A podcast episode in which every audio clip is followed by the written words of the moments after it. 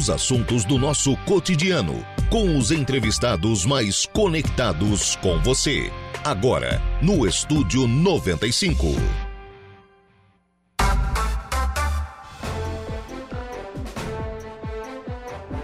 Agora são 10 horas e 12 minutos, 10 e 12, 17 graus é a temperatura. Bom dia!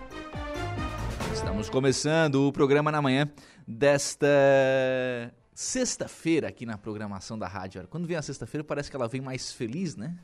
Então estamos começando o programa aí na manhã desta sexta-feira aqui pela programação da Rádio Araranguá em 95.5 FM, aí no seu rádio, no rádio do seu carro, da sua casa, do seu local de trabalho. Muito obrigado pela sua audiência.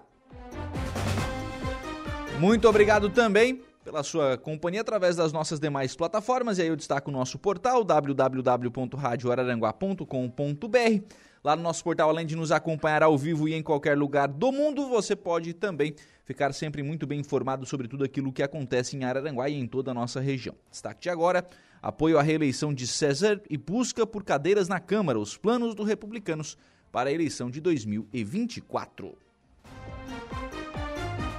Também à sua disposição nosso canal no YouTube, lá você nos acompanha em áudio e vídeo, participa também aqui do programa, assim como pode participar também lá pelo Facebook da Rádio Araranguá, onde você também nos acompanha em áudio e vídeo. E também através do nosso WhatsApp, que é o 98808-4667, você pode participar aqui de toda a nossa programação. Programa que tem os trabalhos técnicos de Kevin Vitor.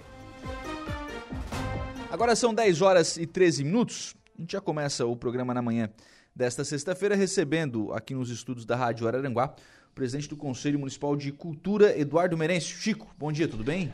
Bom dia, Lucas. Bom dia a todos os seus ouvintes. Bom dia aqui a toda a direção da Rádio Aranaguá, né? E já agradecendo o espaço para a gente vir aqui falar um pouco sobre essa, essa nova missão que a gente está assumindo no, no município de Araranguá. E também dar os parabéns pelo seu programa e fico muito feliz de ser entrevistado por você, qual a gente a gente conhece a história desde pequeno, conhece né? um tempinho já, né? Conhece um tempinho, conhece a história desde pequenininho, conhece o início da sua também da sua uh, carreira profissional, você galgando o seu ah. espaço, né? Então a gente conhece toda essa história e fico muito feliz. É uma honra para mim estar aqui do seu lado, sendo entrevistado por você. Muito obrigado, muito obrigado. Menino que a gente viu crescer. Ô Chico, como é que aparece o Conselho de Cultura? O Conselho de Cultura ele aparece, é, é interessante a gente falar isso e a sua, a sua pergunta é pertinente para a gente mostrar para as pessoas como é que funciona essa questão dos conselhos, até porque tem muita gente na, na, na, nossa sociedade no dia a dia que acaba não, não entendendo como é que funcionam os conselhos, às vezes acha que é um, um cargo nomeado pelo, pelo, pelos governos e tal, e a gente quer dizer para as pessoas que é assim, ó, eu estou presidente da Associação de Moradores do Bairro Jardim das Avenidas.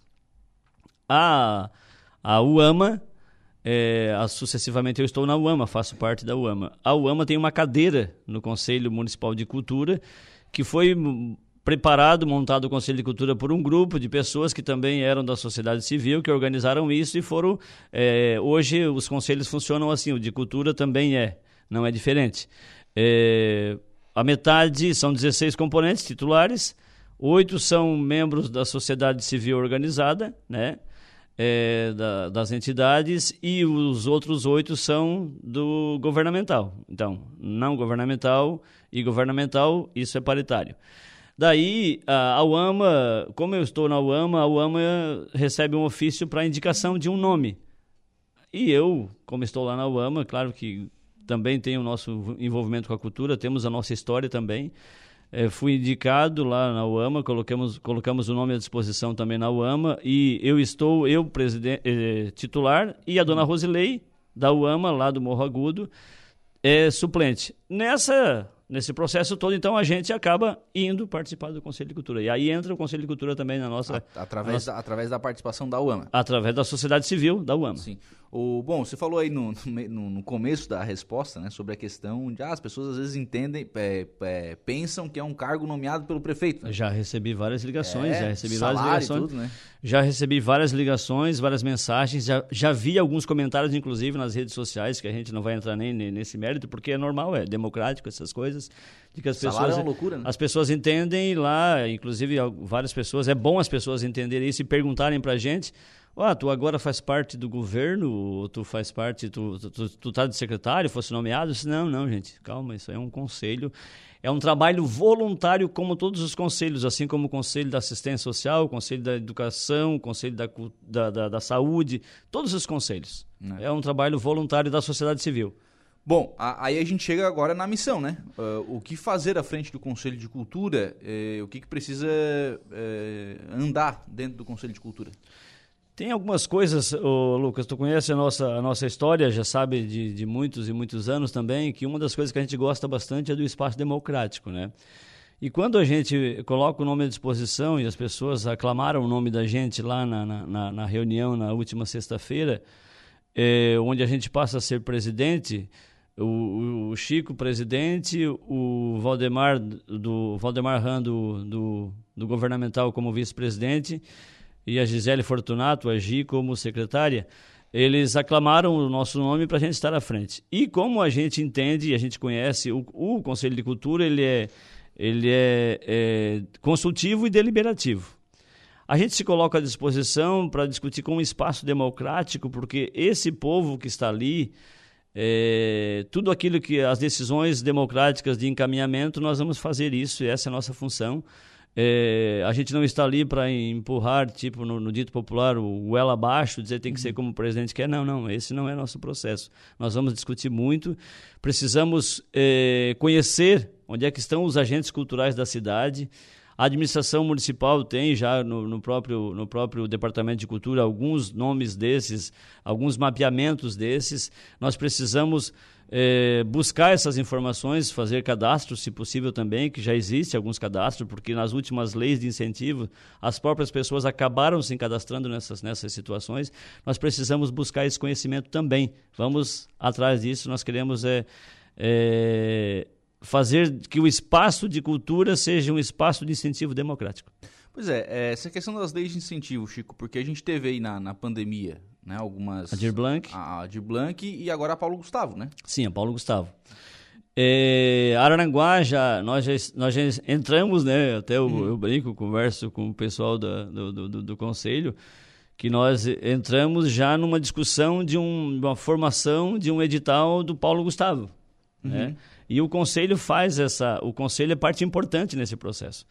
Então a gente acaba já na nossa primeira reunião que tivemos oficial em, nome, em, frente, já que foi na, no início dessa semana, nós já acaba, acabamos entrando para a discussão para é, formação, estudando a minuta da, da formação do edital da Lei Paulo Gustavo, que ela é lançada a partir da, o governo federal ele encaminha uma lei para o município de Aranguá de 587.180 reais com 10 centavos e esta, esta, esse recurso tem que ser é, discutido em oitivas, né? É, tiveram duas oitivas já. É, Vamos falar popular, hein? Vamos falar popular? Para o pessoal entender. Ó, tem 587 mil reais lá, disponíveis para os agentes. Não, eu ia chegar no popular, né? Mas agentes culturais. Eu ia chegar no popular. Então tem que fazer umas reuniões para o pessoal discutir como é, que claro. vai, como é que vai usar esse dinheiro. É deixa, deixa, eu, deixa eu indo no, no, nas oitivas e vou chegar no popular ah. para te deixar ah. eu falar um pouco aqui do. Porque senão tu vai fazer muita pergunta, por nada o cara perde o. Olha só, Lucas. É, fez, esse, houve um encontro, as oitivas são encontros de agentes culturais, teve duas. Teve um fórum de agentes culturais. Esse já, o governo manda esse valor, mas é o conselho nessas decisões com o, o, o colegiado de artistas que meio que define esses encaminhamentos. Só para você ter uma ideia, vou falar aqui em percentuais. Então, é, nessas, nesses encontros de artistas, nós tivemos que assinaram as atas 55,4% de pessoas nesses encontros eram de músicos, uhum. tá? É, 36,6% era de artesãos, artesanato. Uhum. É, 30,4% eram de artes visuais. 29,5% eram de dança.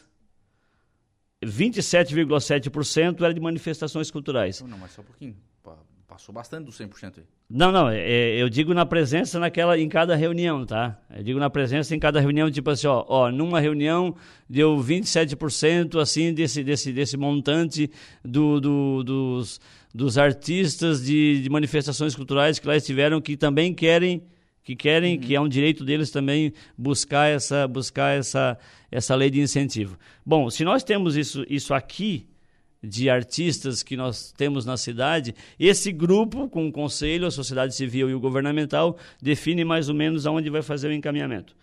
É, já definiu-se, por exemplo, que nessas manifestações culturais aqui que eu rela acabei relacionando, é, 160 mil, por exemplo, é, e alguns quebrados, 160, 170 mil, vai ter que ser dividido por esses, por esses, por esses artistas que lá estiveram, que vão, se, que vão se cadastrar que vão se cadastrar. Não, é, necessari é, não necessariamente. Não, tu... não, não, não. Assim, ó, ainda não abriu porque as pessoas só vão começar. É como se fosse uma licitação, Lucas. Uhum. Elas só vão se cadastrar a partir do lançamento do edital, né? Sim. Entendeu? A partir do lançamento do edital, ah. define-se quais os, os, os, percentuais e em quais é, ações vão ser investidos os recursos e as pessoas se inscrevem com projetos.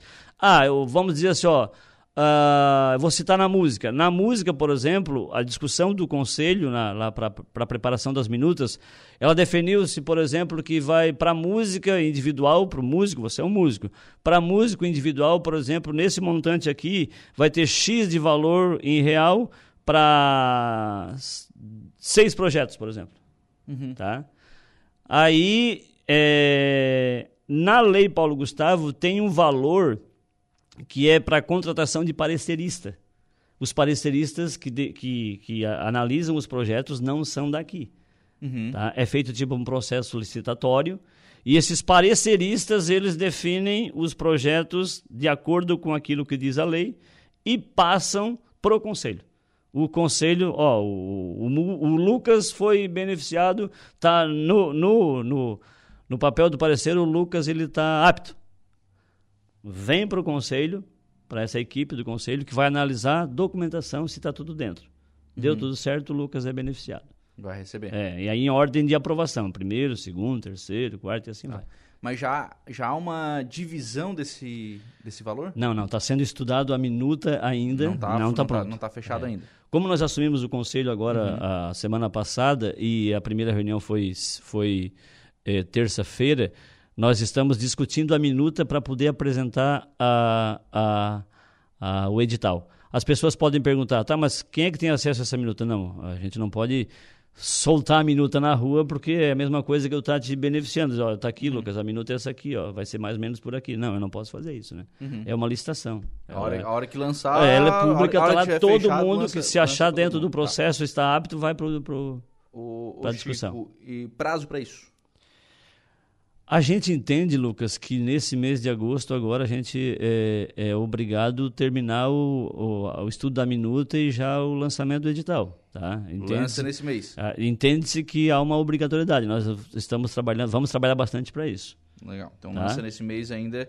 Aí, claro, a aplicação não, a aplicação é, é outro, Eu estou dizendo é aqui, é, eu tô dizendo aqui, Lucas, ó, que o nosso objetivo principal é lançar esse mês, tá? Vamos dizer aqui que a gente ah, deu, terminamos no mês e lança no começo de, de, de, de setembro. Nós, nós queremos, nesses próximos 30 dias, estar tá deixando esse material pronto. Certo. Agora, obviamente, o conselho não é só a Lei Paulo Gustavo, né? Não, não, não, não, não. Não, o conselho é uma das ações principais que o pessoal a, até ouve essa discussão já. É, por exemplo, existe um regimento que um regimento interno que regulariza a questão da a questão da da, das função, ações, das é ações, funciona? isso, das ações do, do, do, Conselho Municipal de Cultura. Isso já foi discutido lá há algum tempo atrás. Tá? Só que não foi assinado o decreto pelas administrações anteriores, por exemplo, pela administração não foi assinado o decreto. Então, ah, para ele ter tem, não, não, não, não tem, não, não, não tem, não foi, não foi, não foi assinado o decreto pelas pelas administrações passadas, né? Então, é, o principal nesse momento a lei Paulo Gustavo, nós já estamos agindo em cima dela porque existe também uhum. prazos do próprio governo federal para tá, para tá, não perder o recurso. Mas uma, da, a, uma das principais ações que a gente vai construir é o regimento interno e pedir que a administração municipal, eh, a gente tem um acesso tranquilo também, né?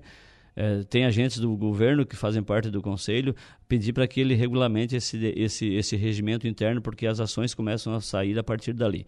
Incentivos à cultura, por exemplo, tem no governo do estado, tem no governo federal, muitos que virão por aí. A Dir Blanc vai vir de novo também, né? E também próprios incentivos do município. Por exemplo, catalogar na cidade a questão do patrimônio histórico, né? É, o, as edificações, por exemplo, que muitas se perderam, esse também são ações. É, quando eu falei cadastrar os, os, os, agentes culturais, né? Por exemplo, os, os artistas, de, os artesãos, os músicos, os da dança, é, de circo, de manifestações é, culturais, por exemplo, é, manifestações culturais, nós temos muitas aqui em Arananguá também, né? Que é boi de mamão, que é uhum. capoeira, que é as próprias festas religiosas, que também são manifestações culturais, nós temos que trabalhar muito em cima disso. Tem muito serviço pela frente. Uhum. Essa questão dos, é, dos cadastros, o Conselho já não tem isso? Lucas, eu estou entrando, Sim. eu tô entrando agora e tenho vamos lá. É... Já teve a, as leis de incentivo. Claro, claro, claro. O, claro. o conselho tem... sempre trabalhou com, com editais, né? Muitas coisas dessas o, o, o departamento de cultura tem.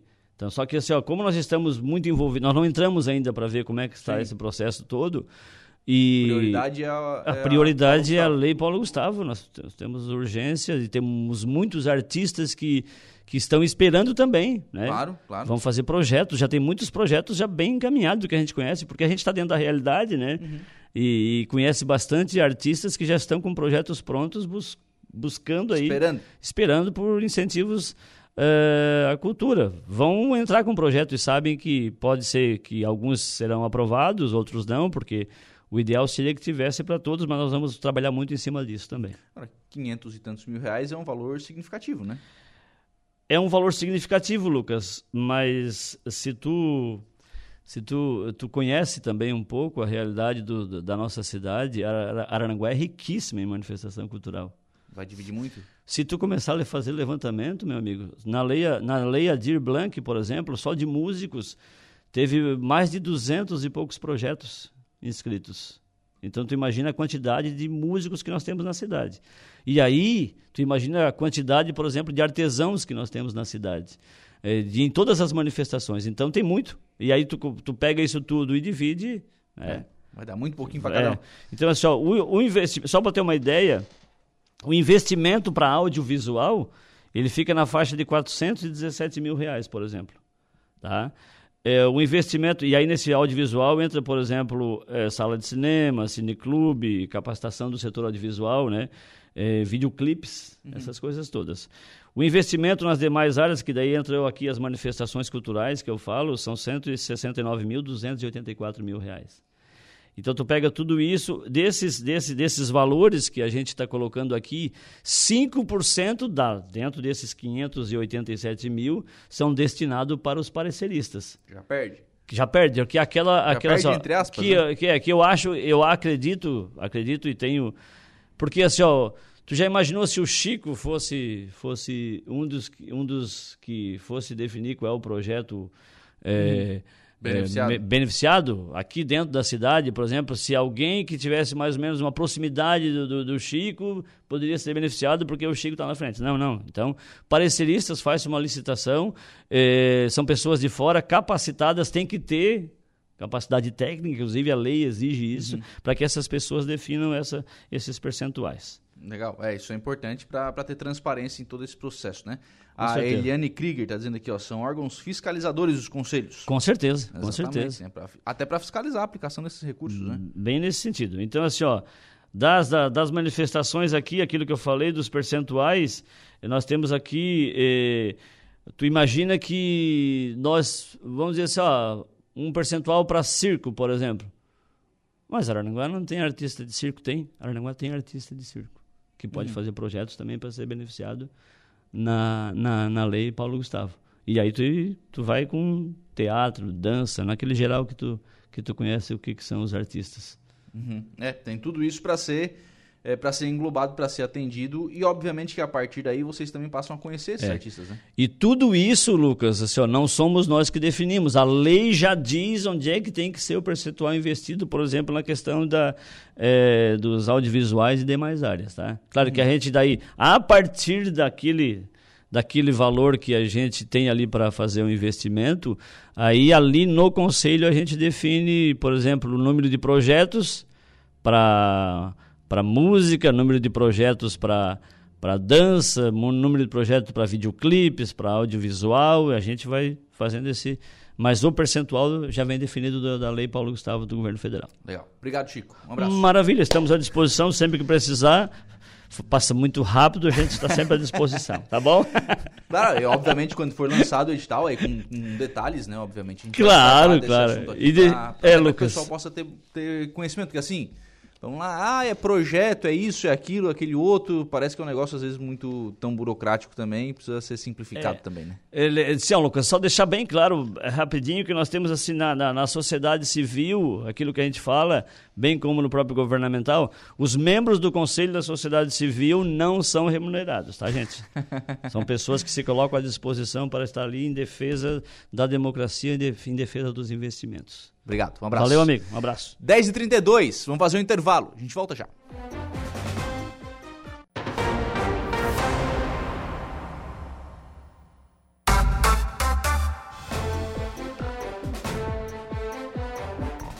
Muito bem, agora são 10 horas e 47 minutos, 10 e 47, 17 graus é a temperatura. Vamos em frente com o programa na manhã desta sexta-feira aqui na programação da Rádio Araranguá.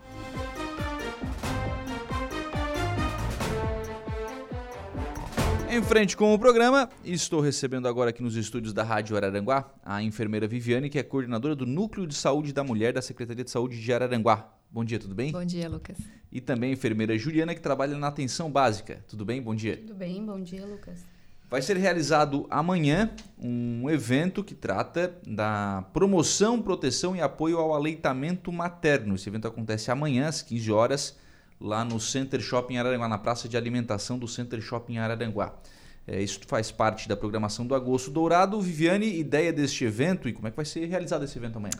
Isso, então, é, em função da campanha do Agosto Dourado, né, essas campanhas de associação onde a gente aborda um tema específico num mês é justamente para é, estimular a troca de conhecimentos, né, esclarecimentos, passar informações para a comunidade de maneira em geral, para sempre estar atento a algumas questões que precisam ser divulgadas e estimuladas. Em agosto a gente trabalha, então, o incentivo à amamentação, e aí como estratégia de, de divulgar as informações, nós é, elaboramos, então, pensamos nessa estratégia do evento amanhã no shopping, é, a proposta é uma roda de conversa, né? Não é uma palestra, não é um curso, não é um treinamento. Só tá É- com medo de palestra? Isso, é, é, é uma troca de experiências, né? Principalmente quando a gente fala em amamentação, que envolve muitos critérios, é, muitos processos, né?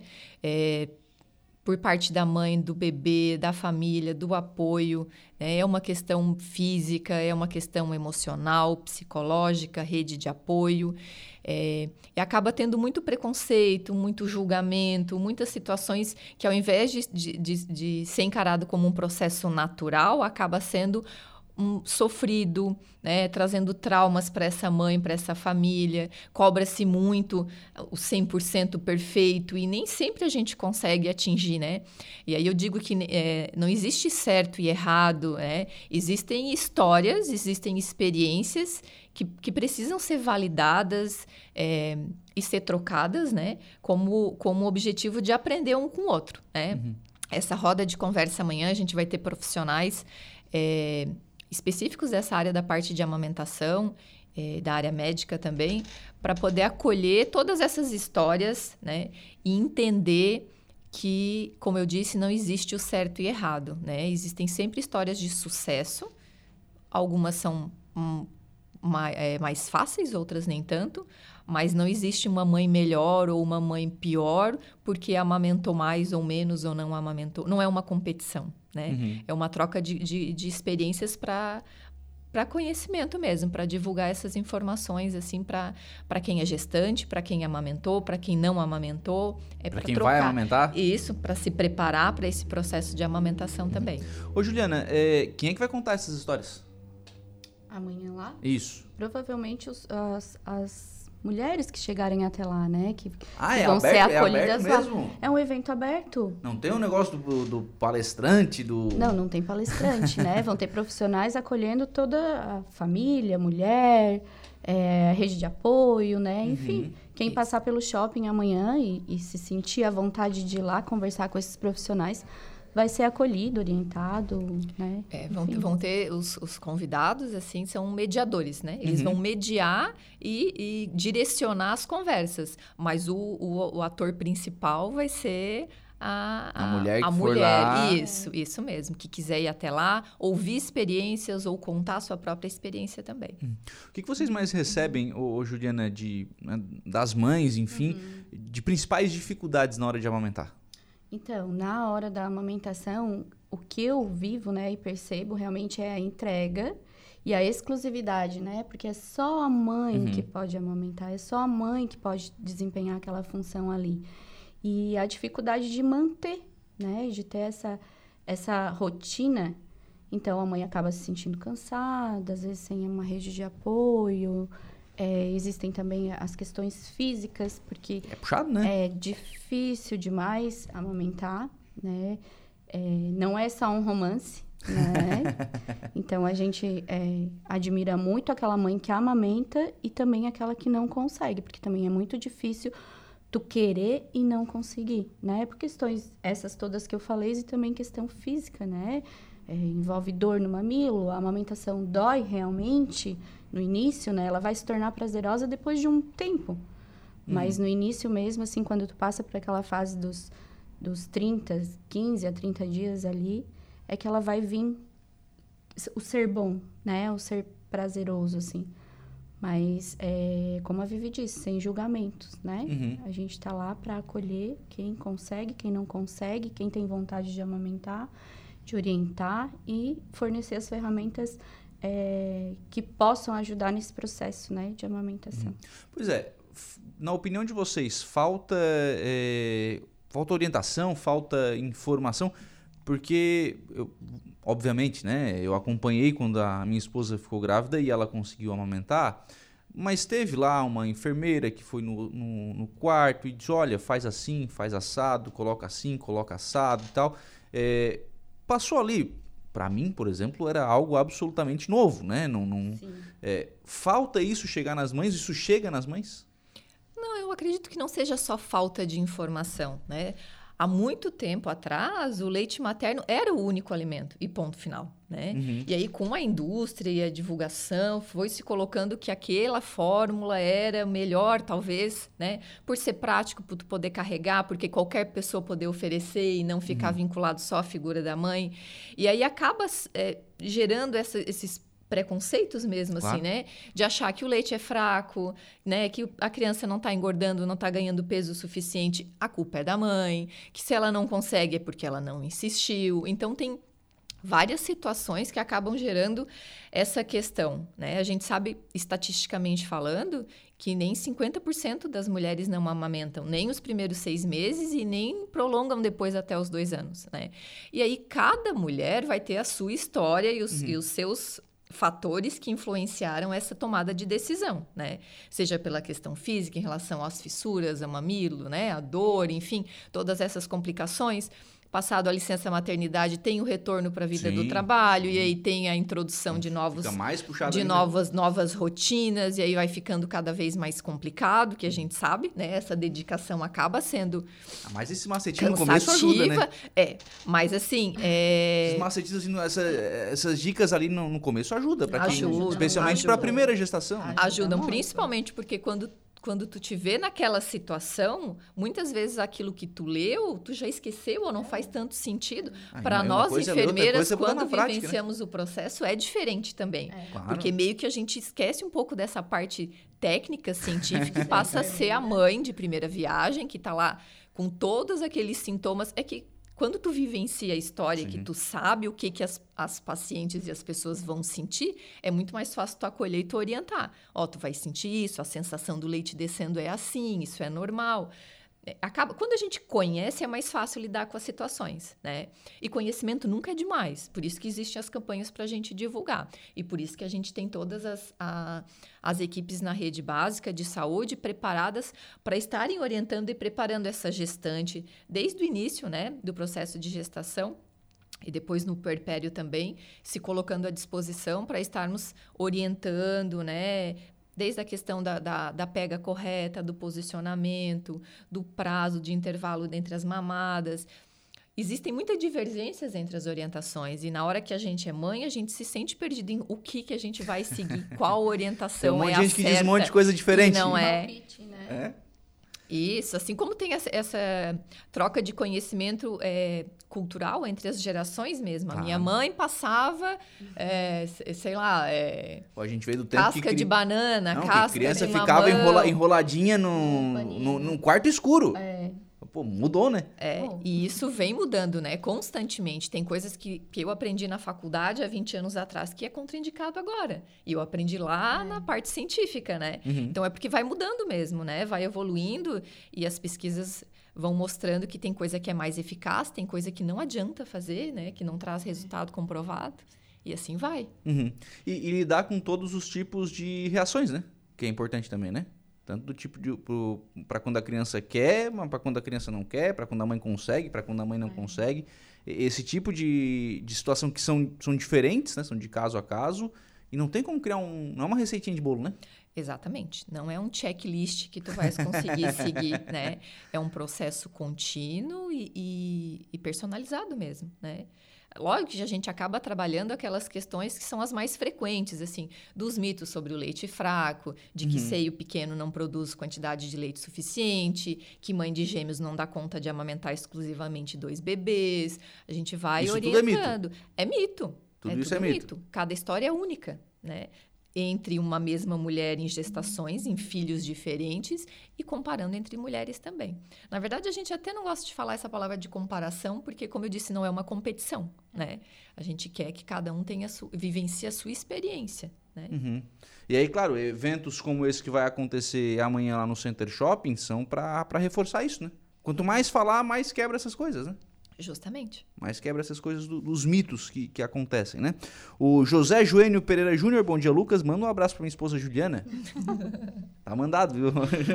Um José. abraço. Obrigado pela, pela participação. E, então, amanhã, a partir das 15 horas, vocês estarão lá no, no Center Shopping. Isso, nós vamos estar ali na, na praça de alimentação, ali é, próximo ao shopping, é, do, próximo ao cinema, onde tem uma área mais reservada, onde fica a parte da mesa de sinuca, né? Ah, certo. É uma areazinha ali que a gente vai estar, então, é, nos preparando para estar nos recebendo, todas as, as mulheres, gestantes, pais, familiar, rede de apoio, quem tiver interesse em, em conversar sobre o tema. E quem estiver passando também no shopping, fazendo umas comprinhas Se também. quiser ali ouvir ou sobe a- contar, Sobe a escada rolante ali e já vai, já vai participar do, do evento. Além deste evento, o Agosto Dourado, vocês vão fazer algumas outras ações? Isso, a gente tá, é, estamos nos programando para durante o mês de agosto a gente é, iniciar as conversas com órgãos importantes e envolvidos sobre a criação de um banco de leite ou um posto de coleta de leite materno. É. Hoje nós não temos aqui em Araranguá, o nosso, a nossa referência é o Hospital Santa Catarina, em Criciúma.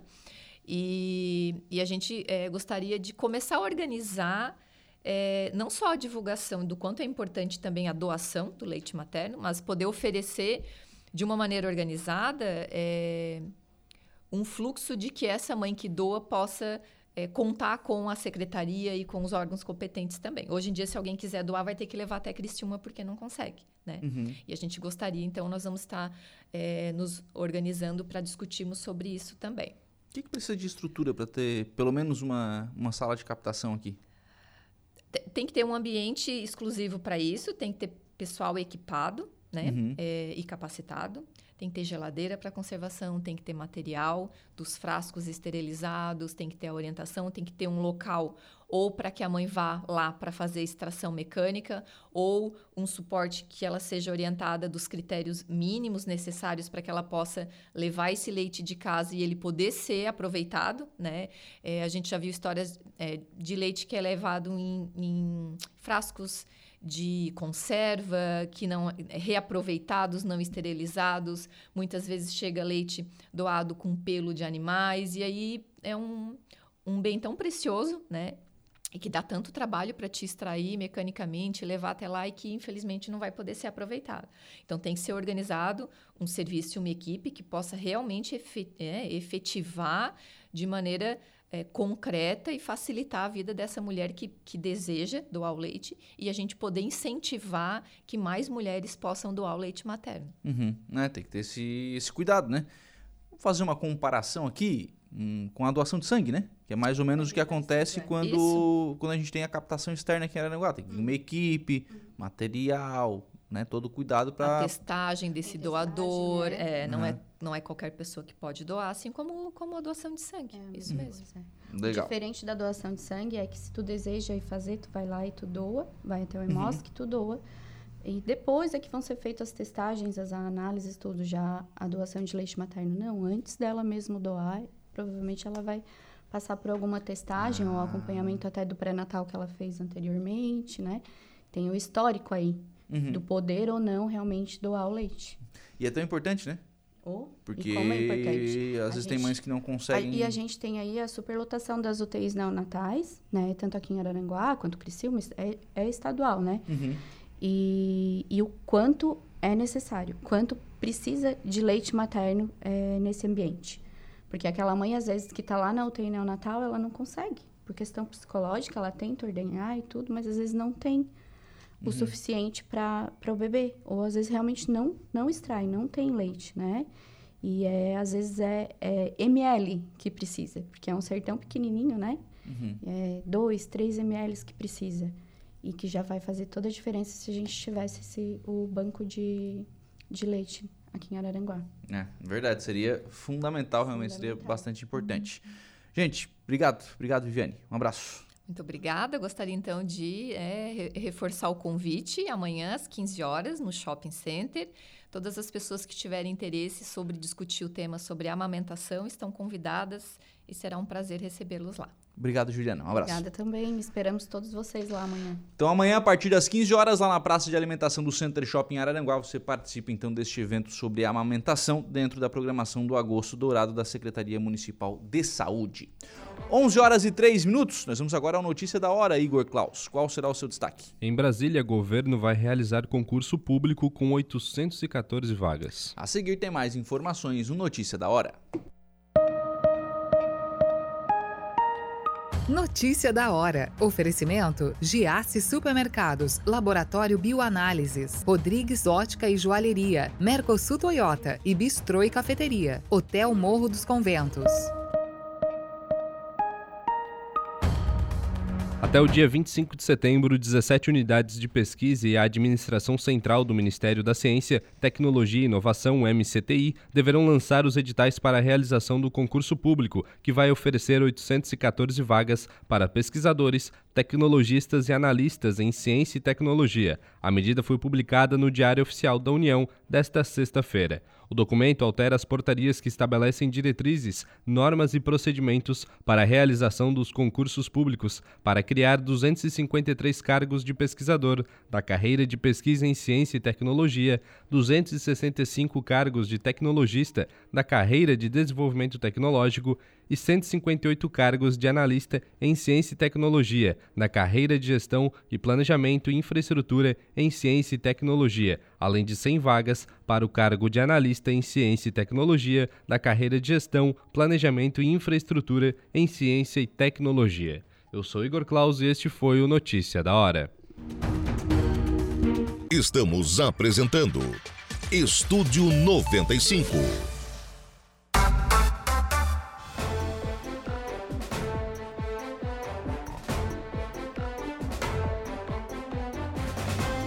Muito bem, agora são 11 horas e 18 minutos, 11 e 18, 20 graus é a temperatura. Vamos em frente com o programa na manhã desta sexta-feira aqui na programação da Rádio Araranguá. As mensagens de ouvintes por aqui. A Edna Macedo, bom dia, parabéns pela linda ação sobre a amamentação. Abraço a todos, ótimo final de semana no sábado, então amanhã tem uma ação aí da Secretaria de Saúde de Araranguá, né, lá no Center Shopping. Antônio Bonfim, bom dia. Estamos ouvindo vocês aqui em Itacaré, na Bahia. Opa, muito obrigado aí o pessoal lá, da, lá de Itacaré, na Bahia. O seu Zinho Zanetti tá lá em Criciúma, também pedindo aqui mandando seu abraço aqui pelo nosso canal do YouTube da Rádio Araranguá. E eu estou recebendo agora aqui nos nossos estúdios o Geraldo Leandro. Bom dia, Geraldo, tudo bem? Bom dia, Lucas, e um bom dia especial aí à população de Maracajá. O Geraldo é ex-vereador, foi, foi citado aqui durante a entrevista do prefeito Prambila na última terça-feira, se não me falha a memória agora, é, especialmente sobre as questões né, envolvendo aí o Sangão, Sangão Madalena, né, algumas ações que foram foram feitas. E aí o Geraldo vem para exatamente falar sobre essa questão. O que, que foi feito no, no, Sangão Madalena que você entende, Geraldo, que foi fruto do seu, do seu trabalho como vereador? É, o Lucas, é assim, né? Eu acho que primeiro é, usar, usar o, a, a, mídia para estar tá falando de pessoas, eu, eu, acredito que não tinha necessidade dele estar tá citando o meu nome, né? O prefeito, o, o Brambila, vou citar o nome dele porque ele não citou o meu nome, mas eu vou citar o nome dele, né? Ele que não quis citar o meu nome, mas o ex-vereador de Sangão Madalena Espigão da Toca sou eu, né? Então, eu acho que ele deveria primeiro ter estudado um pouquinho o assunto antes de falar é, que a comunidade precisaria perguntar para o ex-vereador o que, que, tinha feito, né?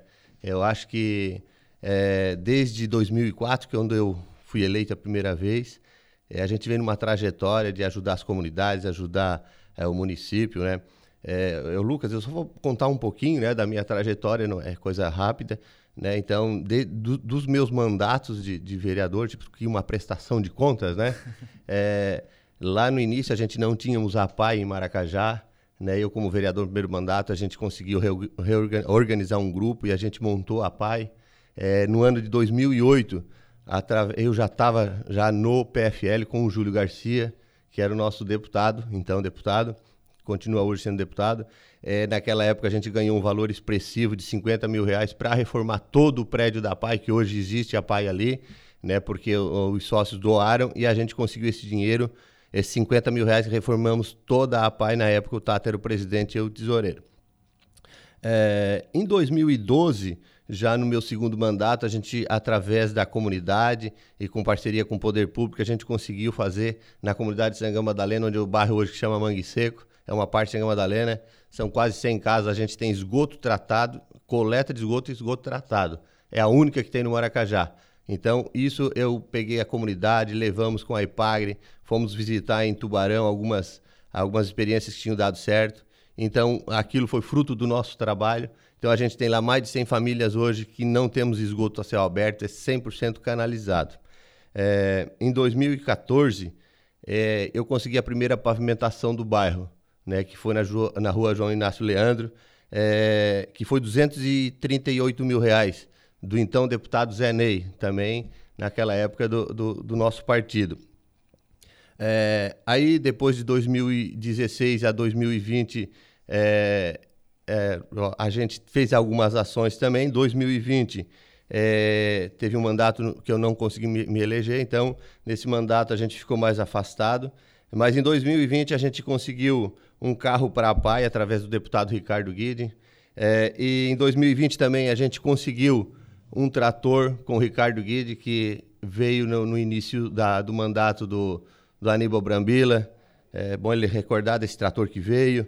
É, em 2020 também eu fui presidente da Câmara é, e a gente fez uma economia. A gente conversou com o ex-prefeito Arlindo Rocha é, e combinamos, o prefeito, tudo que que eu economizar de, durante esse ano com diárias, com viagens. É, a, eu quero aplicar no Sangão Madalena porque ele não foi beneficiado pelo financiamento daquele, daquele ano, daquele mandato. Então ele acordou e a gente fez, economizamos mais de 300 mil reais e a gente fez a devolução e o Arlindo é, então licitou a obra, é, o dinheiro estava em conta, o Brambila só executou a obra, não entrou com quase nada. Entrou só com uma partezinha porque o terreno deu, deu problema. Em 2021, é, quando eu ainda era do PSD, então PSD, é, eu, eu tinha conseguido 400 mil reais, que era para Sanga Madalena e Espigão da Toca. O que, que acontece? Como o prefeito Pena tinha entrado, eu cedi esses 400 mil reais para ele, para ele futuramente aplicar outro recurso Sanga Madalena. O que, que ele fez? Fez lá nas ruas do DJ. Beleza, tranquilo, mas recurso do meu deputado, não do deputado dele. É, em 2022, a gente conseguiu mais 300 mil reais do Júlio Garcia para aplicar no Sega Madalena. Aí o que, que aconteceu? Por, por erro da, da, de alguns é, da prefeitura, que eu não sei quem foi, segundo ele foi os engenheiros, segundo ele, que falou na reunião da comunidade, é, ele tirou esses 300 mil de lá, colocou uma emenda de 150 e botou mais 50 de recurso próprio. Em vez de fazer duas ruas, fez uma.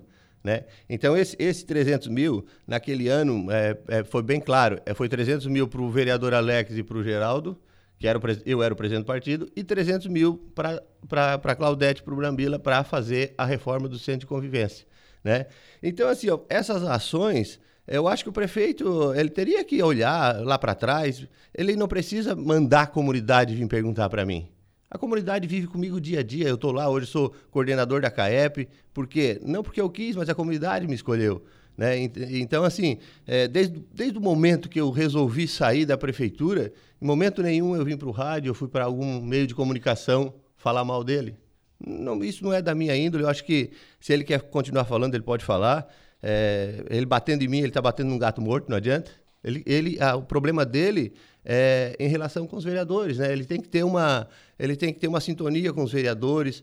É, o problema dele está lá interno e ele está tentando achar aspa em cabeça de cavalo. Isso não existe. Né? O vereador Geraldo não é mais, sou ex, tem lá o Alex, que é, que é o nosso representante.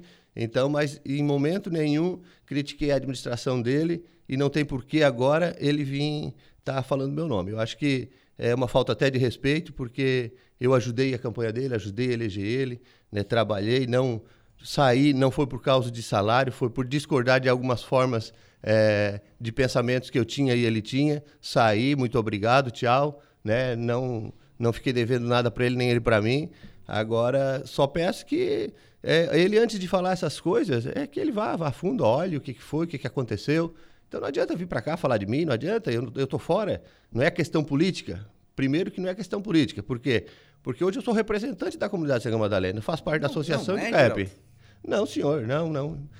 É, eu acho injusto a forma como esse financiamento foi colocado. Tu não acha que é direito da comunidade reivindicar? No primeiro financiamento lá do Arlindo Rocha, que foi 8 milhões, comunidade Sanga Madalena não ganhou nada. A única. É, depois, agora teve mais um financiamento de 5 milhões nesse mandato. Não, não ganhamos nada. Então, recursos próprios não teve nada. A não ser um, uma rede de esgoto lá em torno de 130 metros, que foi desse mandato. Isso eu reconheço que foi. Né? Agora, como é que a, qual foi o cálculo, qual foi a, a, a lógica que foi utilizado para distribuir esse financiamento que todos vão pagar, tá? Todos vão pagar é, esse financiamento de 8 milhões. A nossa comunidade, ô Lucas, ela tem uma cerâmica, ela tem lojas, ela vai abrir agora mais uma olaria, é, uma cerâmica, aliás, é, nós temos vários comércios, nós temos bastante granjas de arroz que, que arrecada bastante, nós temos é, várias mecânicas. Então, quer dizer, a gente arrecada também. E a gente precisa Sim. de um investimento na comunidade. Então, não é questão do Geraldo. Hoje eu estou lá como representante da comunidade, não como vereador, mas representante local. Né? E a nossa comunidade, graças a Deus, sempre foi unida e está unida. E não é questão política, jamais. O que eu quero que a gente quer, não, que a gente está batalhando para conseguir. Não queremos tirar dinheiro de comunidade nenhuma. Mas daí não, não, a conta não fecha. Não, mas ele teria que ter feito esse cálculo antes dele chegar e dizer, ó, vai, vai 1 milhão e 300 para Pigão Grande, 1 milhão e 700 para o Cedro, tanto para Encruzo. Não... não, ele teria que então reunir a comunidade e ver as prioridades. Claro que todo mundo quer pavimentação, Lucas. é, é isso, é isso que eu tenho é, dito. É, mas... Cara, se, é, se, vai mais para o Sangão Madalena, vai menos para outro lugar. Não, mas não é preciso menos. Nós queremos que divida o bolo igual. É isso aí. A gente quer a divisão. Se a gente é pagador de impostos iguais, é, iguais acho que nem sai mais, né? É, eu não sei disso, porque eu não estou cuidando dessa parte. Sim. Mas assim, eu acho que se, se ele teria que ter pegado os 8 milhões, então, e vamos dividir. Mas não, aí a gente ficou com 420 mil reais. O menos de tudo de novo. Aí não é de, não é de reunir a comunidade e batalhar. Foi o que aconteceu com o CEDO. Na outra eles batalharam, batalharam, tal, conseguiram um pouquinho, né? Agora eles estão batalhando para conseguir o resto. Também, né? mas, mas saiu do zero, saiu do zero também, o Sangão, né? Da- Dos outros financiamentos, né? É, exato, nós não temos nada. Saiu do zero também do outro, né? É, não, mas o, mas é exato, e assim, ó, mas a pavimentação que tem lá hoje, toda ela foi através eh, de- da gente, do, do, do grupo, do partido, né? Que o Brambila disse que, ah, que ele disse aqui nessa rádio mesmo que ele, que ele não tem partido. Né? Ele disse que se elegeu a primeira vez pelo PP, a segunda pelo PSDB, a terceira pelo PSD, e depois ele veio aqui dizer que, que o, o o deputado Júlio é o, é o partido dele. Partido dele, mas ele nunca votou no Júlio. Ele votou no Júlio só na última eleição porque ele estava prefeito, né? E ele não votou nas outras, ele era do PSD, mas ajudou um deputado do MDB, que foi o, o Mário Marcondes. Então, quer dizer, ele nunca ajudou os nossos deputados. Eu estou ajudando esses deputados lá desde de 2000, né? Então, isso quer dizer o quê? É um, é um, é um oportunismo da situação. Mas agora cada um faz a política da, da forma que acha que tem que fazer, né, Lucas? Não sou contra ele, cada um faz do jeito que tem que fazer. Agora, não se utilizar eh, disso para dizer que, ah, foi eu que fiz, eles que fez tudo no, no, no Sangue Madalena. Ah, tudo o quê? Claro, eu acredito até que fez tudo, porque não, não foi feito nada. Né? O Bom Dia Lucas e aos ouvintes da Rádio Aranguá, um abraço ao amigo Geraldo, o Dionei, Dionei Fausto. Do- Um abraço. Dinei. O Dinei era, é, ainda é, né, o diretor lá de Turismo e Meio Ambiente, faz um excelente trabalho. Eu saí, ele ficou, assumiu a pasta sozinho e, e o parque está muito bonito e, e como todos os setores da prefeitura estão caminhando bem, né, a gente tem que reconhecer Sim, isso, sim. né, está caminhando bem e o Dinei está de parabéns também, está fazendo um bom trabalho lá. Alex Siquela, Bom Dia Lucas e ao ex-vereador Geraldo. Bom dia, Alex, é o nosso representante lá, às vezes quando ele fica bravo lá, a gente tenta acalmar, mas é, faz parte. Ah, fica bravo, Alex. é. Ele tem, tem esses momentos É, também. então, eu acho que todo mundo fica um pouquinho às vezes, né, Lucas?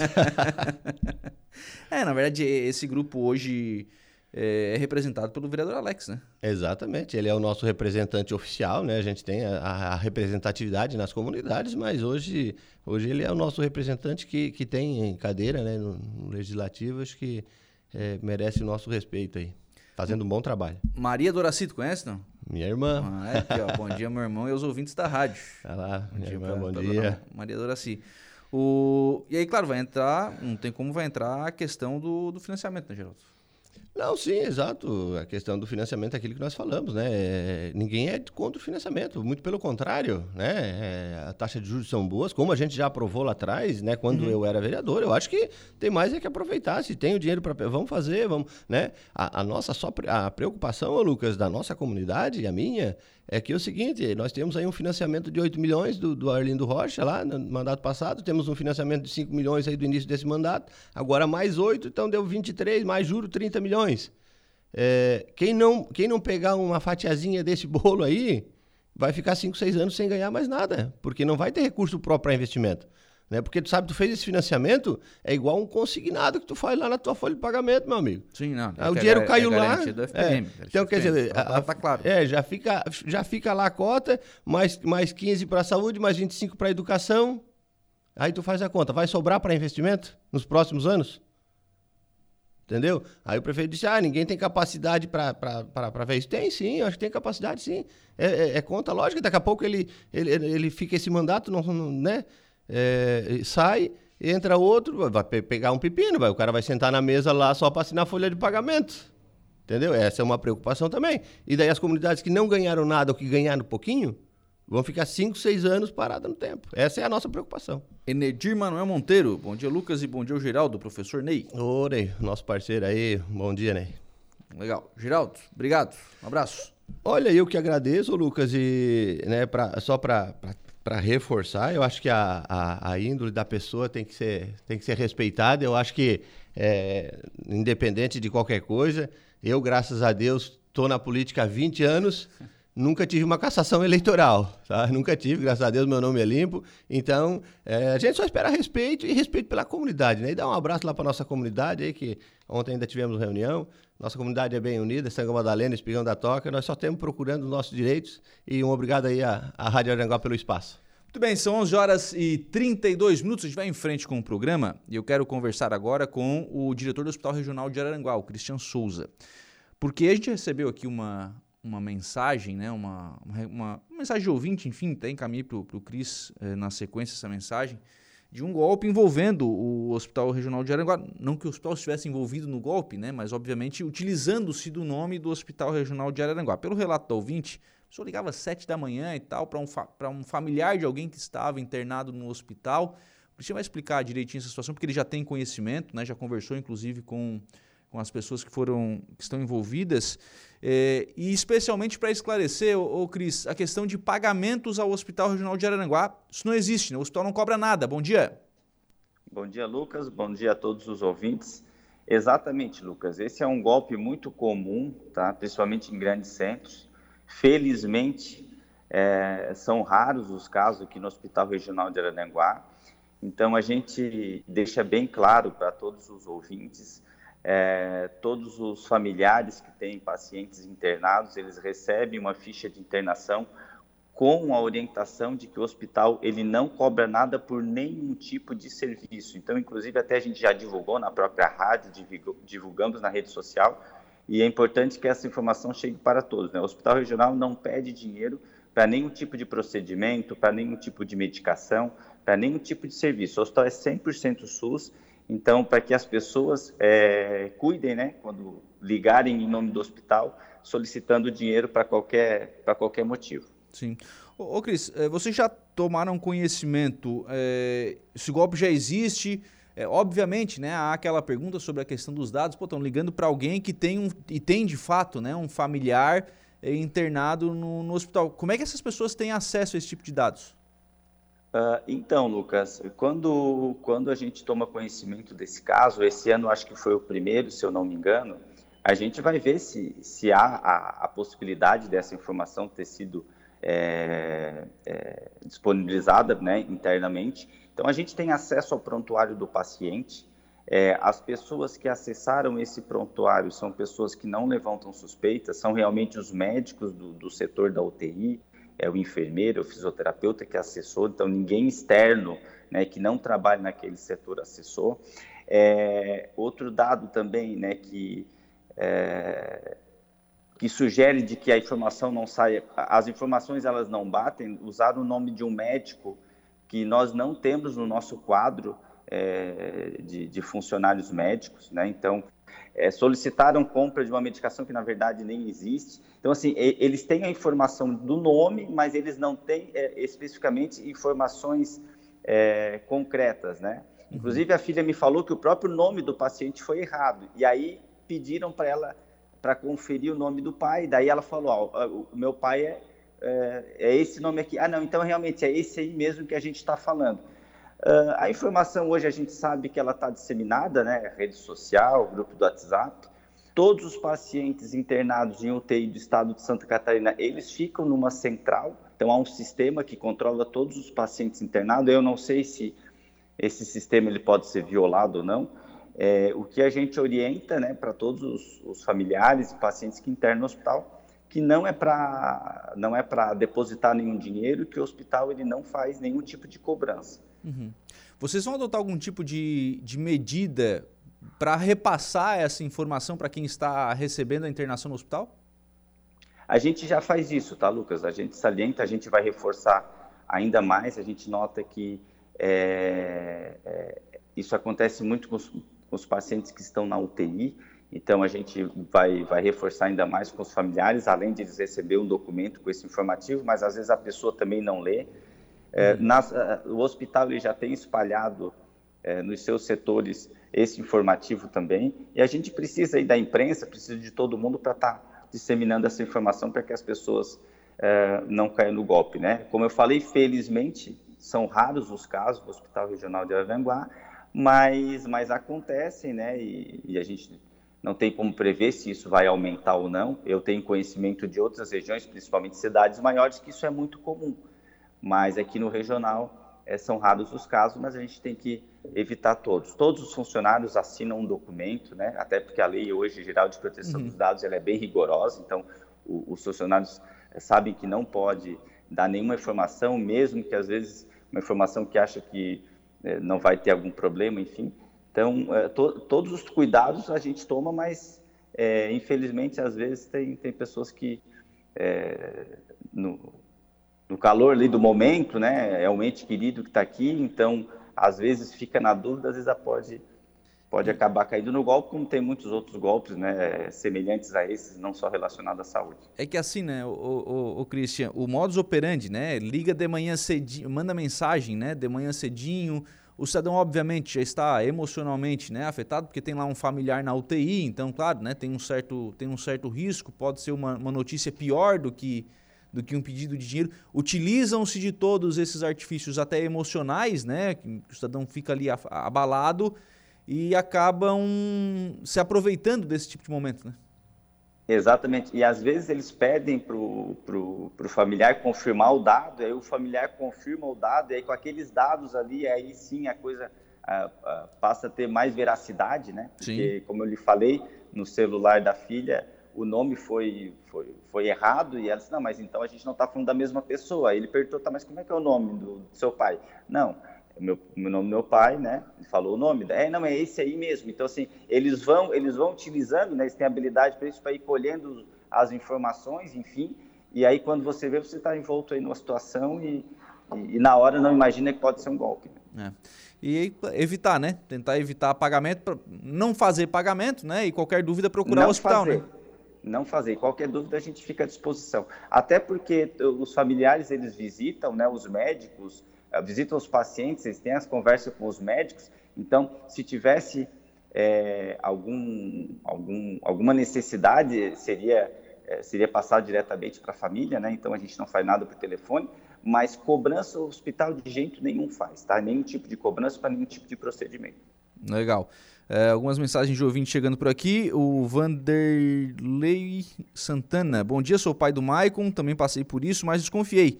Entrei em contato com o Christian, ele muito atencioso, eh, me informou que era golpe. Já quero agradecer o Christian e a todos os médicos e enfermeiros por todo o carinho que tiveram com o Maicon. É, então, assim, a, e, inclusive pode ter casos que a gente nem toma conhecimento, né? Então, seria Sim. importante até as pessoas estar tá fazendo boletim de ocorrência e trazendo essa informação para a gente, porque às vezes a gente acha que são raros os casos e pode ser que esteja acontecendo mais, mas não chega até o conhecimento da administração. Então, as pessoas podem estar procurando o hospital, ó, realmente eu me ligaram, pediram, enfim. Esse caso eu recordo também. A Edna Macedo. Uh, Oi, Lucas. Verdade, informações por telefone de paciente, nem pensar. Uh, então as pessoas têm que ficar ligados com esses golpes. Aliás, muito obrigado a todos pelo atendimento da minha tia Ilma, que esteve recentemente na UTI e está ótima, viu? Ah, que bom, que bom. A gente fica feliz. A gente trabalha para isso, né, Lucas?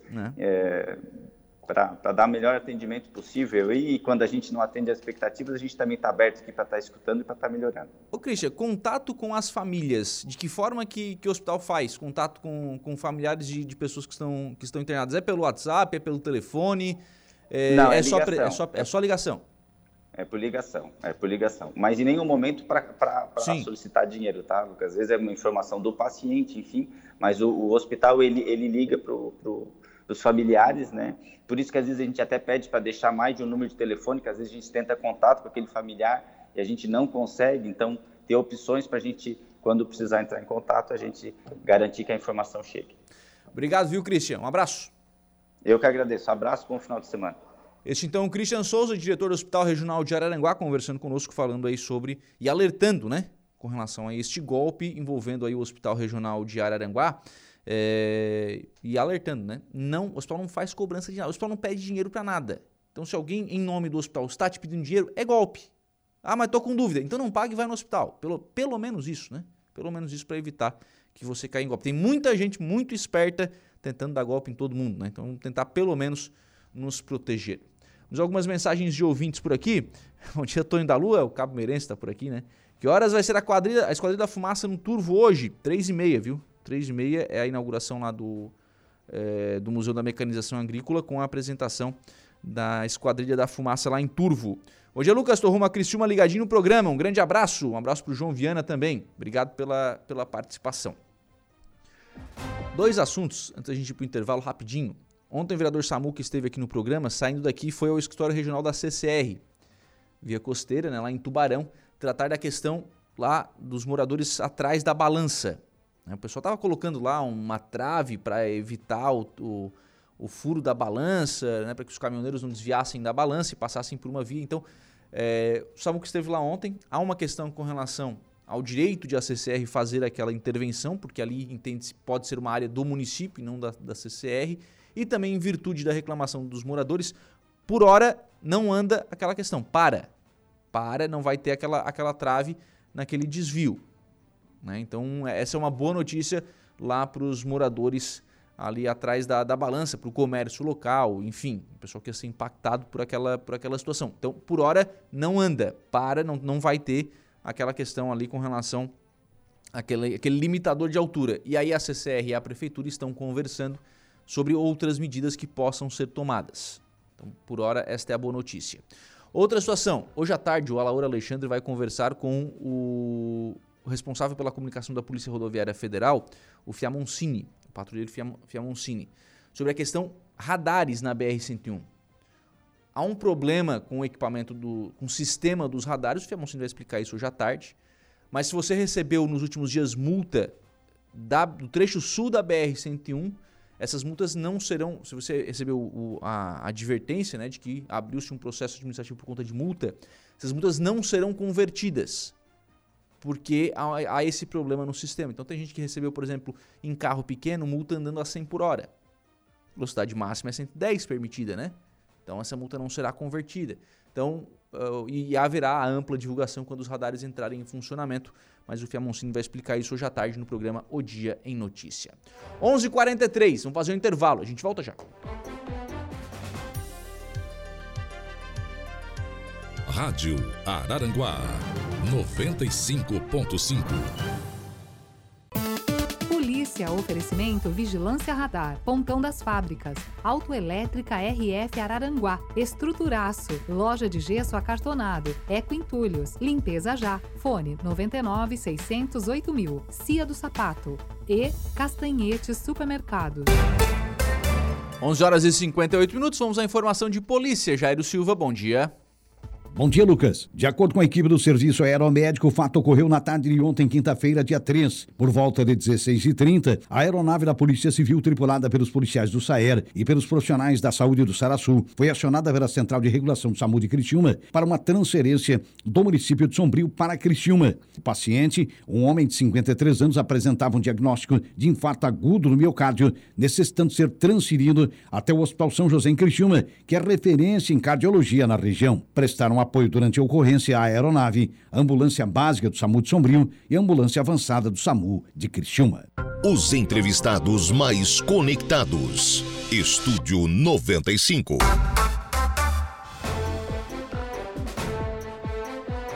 Muito bem, agora são meio-dia e um minuto. Em frente com o programa, só pra gente fechar, Kevin, rapidinho, coloca aí na live, ó. Esses aí são os aviões da Esquadrilha da Fumaça. Já estão, recebo essas fotos aí do Zé da Aspecto é, já estão aqui em Jaguaruna. Estão em Jaguaruna, no aeroporto de, no aeroporto de Miss Freitas, não, no aeroporto Humberto Bortoluzzi, né? No aeroporto de Jaguaruna, aeroporto regional. E à tarde, né, eles estarão aqui na cidade de Turva às três e meia fazendo essa apresentação durante a inauguração do Museu de Mecanização Agrícola. tá aqui o Reinaldo Pereira, obviamente fazendo uma pergunta, como é que eles vêm? É. Precisa responder? Vocês acham que precisa responder? Não. Eles vêm voando, claro que sim, né? Muito bem, vamos encerrando assim o programa na manhã desta sexta-feira, agradecendo sempre o carinho da sua companhia, da sua audiência da sua participação. E lembrar que nós temos novo encontro marcado às 18h30 na Conversa do Dia. Bom dia. Estúdio 95, de segunda a sexta, às 10 da manhã.